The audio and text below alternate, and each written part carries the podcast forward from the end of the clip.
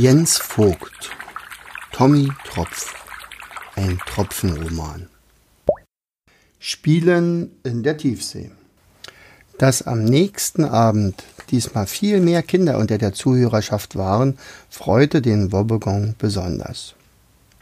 Bevor er begann, genoss er die gespannte Ruhe, blickte besonders mit einem kleinen Zwinkern den Kindern in, den, in deren erwartungsfrohe Augen und begann dann die dritte Geschichte. Tröpfchen wuchs bei seiner Mama sehr glücklich auf. Tagsüber spielte er meist mit seinen Freunden im versunkenen Wrack. Dieses war vor einigen Jahren, als auf dem Meeresdach ein heftiger Sturm wütete, ist untergegangen und bis zu ihnen hier unten herabgesunken. Tante Odette, die mütterliche Freundin von Perla, nahm sich dieses seltsamen Projektes an und entwarf daraus einen herrlichen Abenteuerspielplatz für Tiefseekinder. Da Perla eine hervorragende Kindergärtnerin war, konnte sie viele Spielideen einfließen lassen. Rutschen wurden gebaut, geheimnisvolle Kammern mit Schätzen und seltsamen Flaschen angelegt. Der zerborstene Mast wurde wieder zusammengeflickt und ein Segel aus Seetank gewoben. Eine Kletterwand durfte ebenso wenig fehlen wie ein ganzes Arsenal an Holzschwertern, Schilden und Speeren. Meist war es so, dass die Kinder zum Spielplatz regelrecht hinströmten. Kaum erwacht, schwamm man zum Lieblingsort.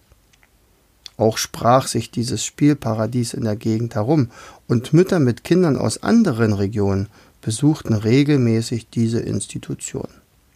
War irgendwo ein weiteres Wrack versunken, wurde nach Odette gerufen und sie musste auch dort etwas Ähnliches erbauen. In der ganzen Tiefsee wurde sie bald nur noch Odette Gräfin vom Wrack genannt. Auf ihrem Spielplatz kannte Tommy bald jede Planke, jedes Seil und jede Kammer. Am liebsten aber spielte er den Kapitän. Spannt die Segel, ihr Halunken beim heiligen Klabautermann, wir kommen zu langsam voran. Dabei stand er am riesigen Steuerrad und tat so, als würde er eine mächtige Pfeife rauchen. Die anderen mussten dann flützen und so tun, als ob sie die Tanksegel setzten, den Anker lichteten, um sich dann kräftig in die Riemen zu legen. Tröpfchen wurde dafür auch, hat auch dafür einen Begriff erfunden. Obstun. Wenn sie alle immer nur so taten, als ob sie etwas wirklich taten, dann war das obstun. Woher er diese Sprüche kannte?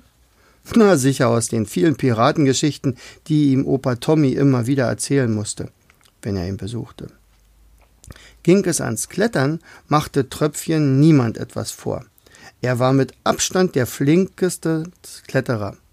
Auch wagte er sich meist an gefährlichere Passagen als seine Freunde.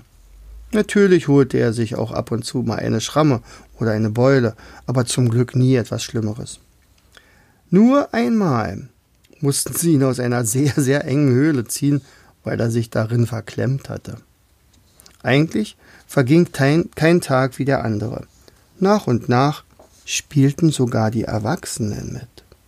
Warum auch nicht? Nur zuschauen, das war ja langweilig. Tröpfchen ermunterte sie, einfach mitzumachen. Bei Jung und Alt war er unglaublich beliebt, weil er auch die besten Spiele erfinden konnte. Wurde das Wrack heute zur Festung oder musste erobert werden, gab es morgen ein großes Versteckspielen im Schiffsrumpf.